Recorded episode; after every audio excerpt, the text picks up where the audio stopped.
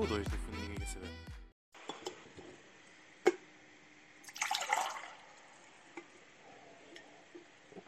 Epá, já, o já está a acabar, mas é quase uma da manhã e eu não estou para ir fazer mais chá, porque depois não vou beber. Boa noite, desde já. Bem-vindos a mais um episódio de Um Figo. Uh, novamente sozinho. E vou admitir que não tenho assim tanto para falar desta vez. Mas isso também não interessa. Quero começar por. Uh, eu não vejo muita televisão, eu acho que já tinha dito isso aqui. Não. Não, não vejo porque não gosto. Não, não gosto muito de, de ver televisão. Prefiro passar o meu tempo a ver outras coisas. Mas ontem, ontem, ontem dei por mim a ver anúncios na televisão e eu quero comentar uma coisa. Porquê é que tudo é revolucionário? Porquê é que as pastas de dente são revolucionárias? Porquê é que as escovas são revolucionárias? Porquê é que, sei lá, a manteiga tem uma fórmula revolucionária? Os suplementos são revolucionários? É tudo revolucionário. Tipo, eu ligo a televisão e sinto-me. Aí agora ia dizer o ano da Revolução Francesa, mas não me lembro. Por isso, sinto-me no meio da Revolução Francesa. É tudo revolucionário. Sinto-me.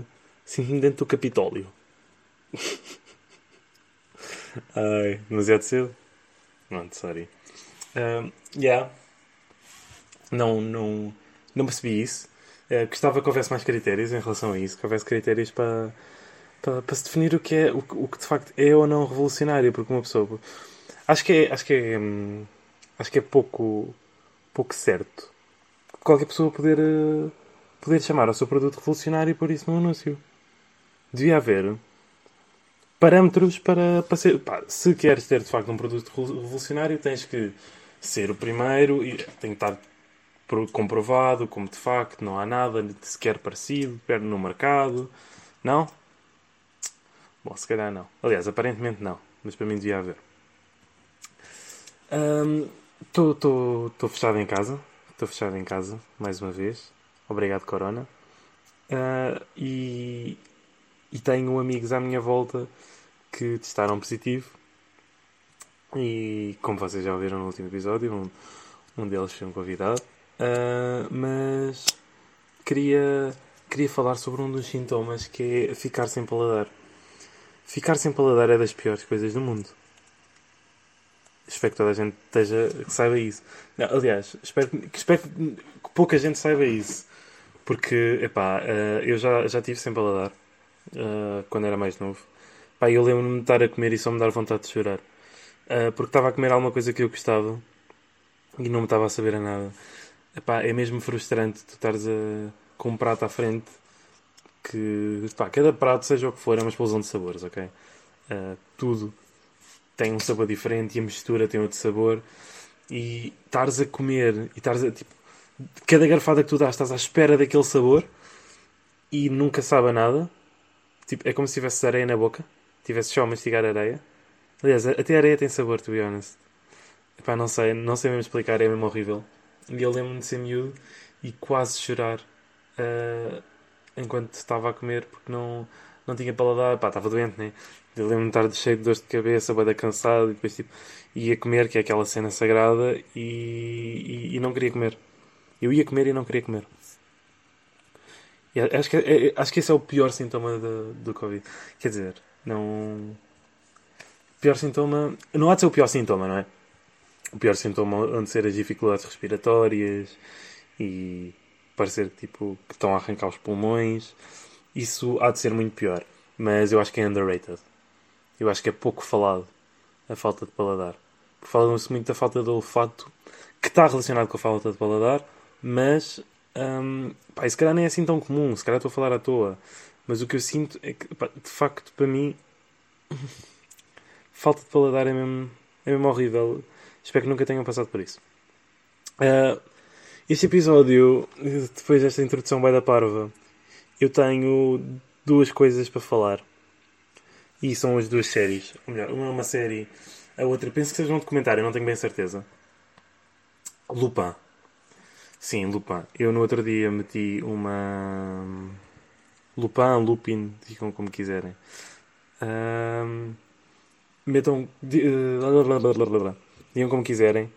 Eu no dia pus numa história a dizer para me darem séries para ver e pá, em metade, ou mais de metade, foi a dizer para ver Lupin.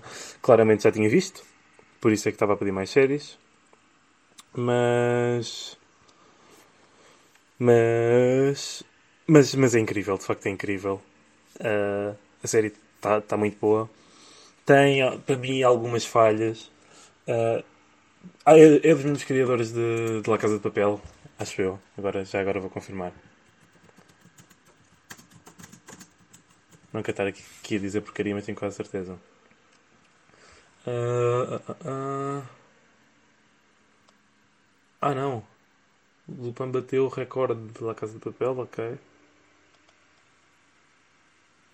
Eu tenho quase certeza que eles foram. Pá, eles são muito parecidos. As séries são muito parecidas.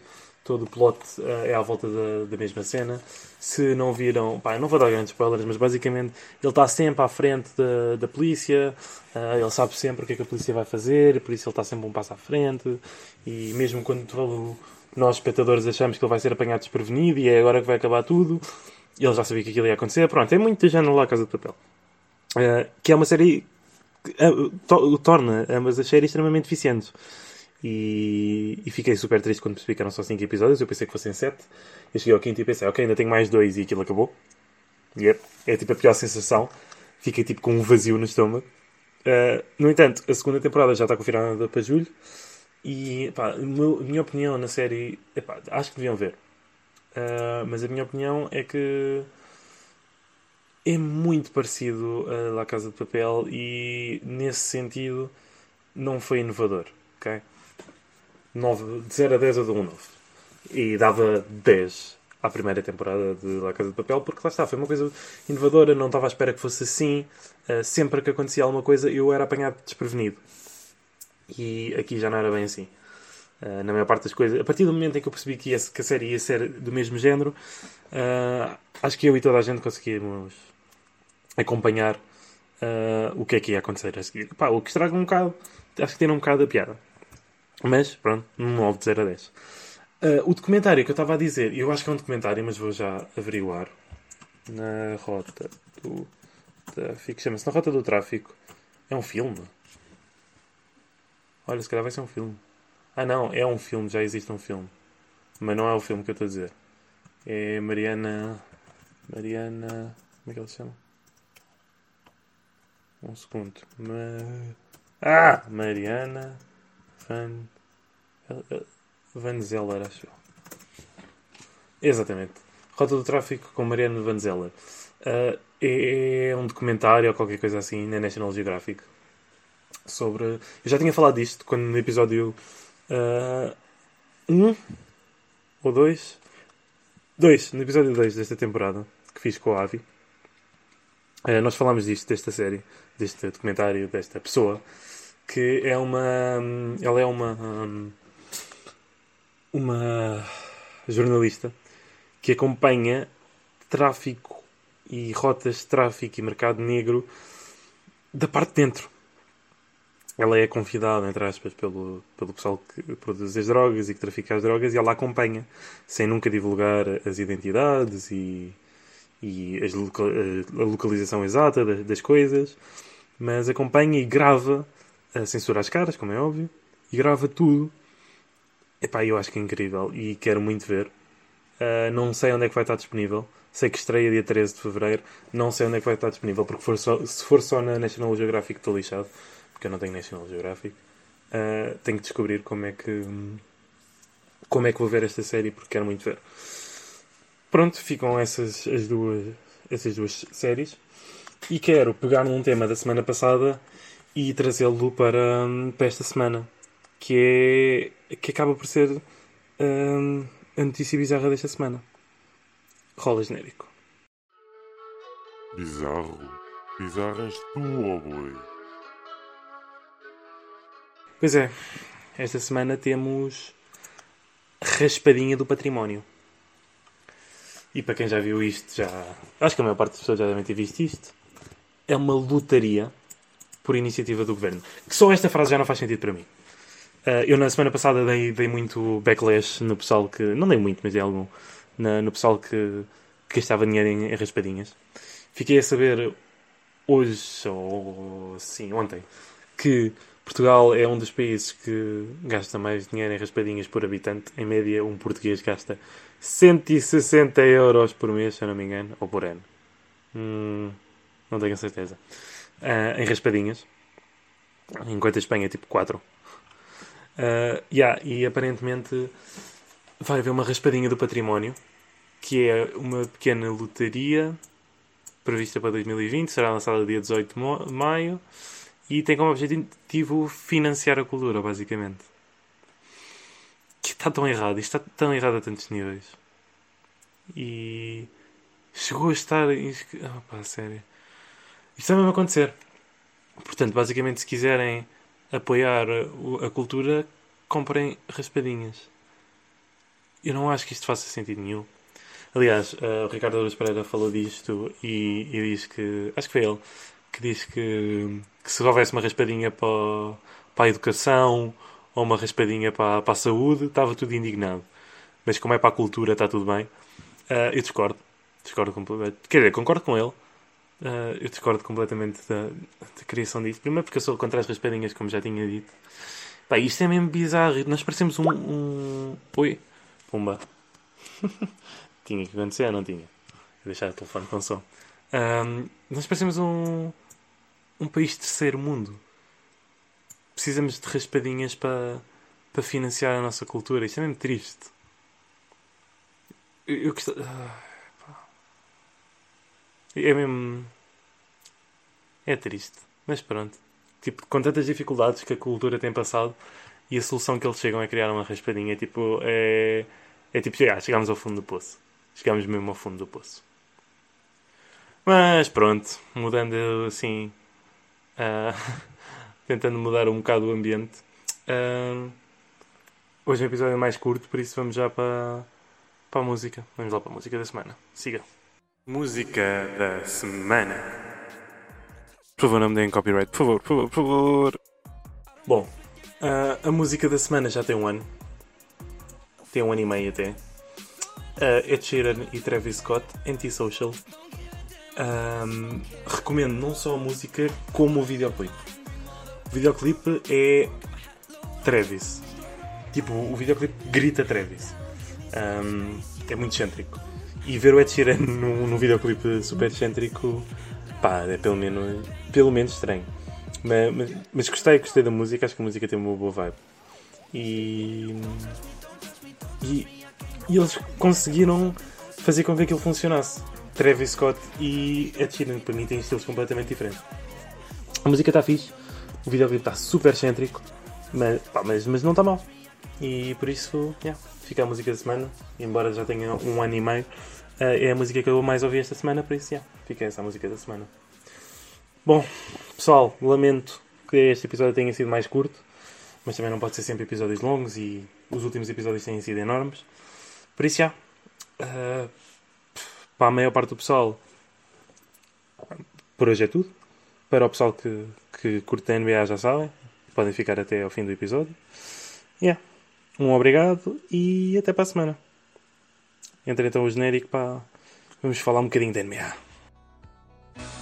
E agora, com o número 8, a tão esperada NBA Top.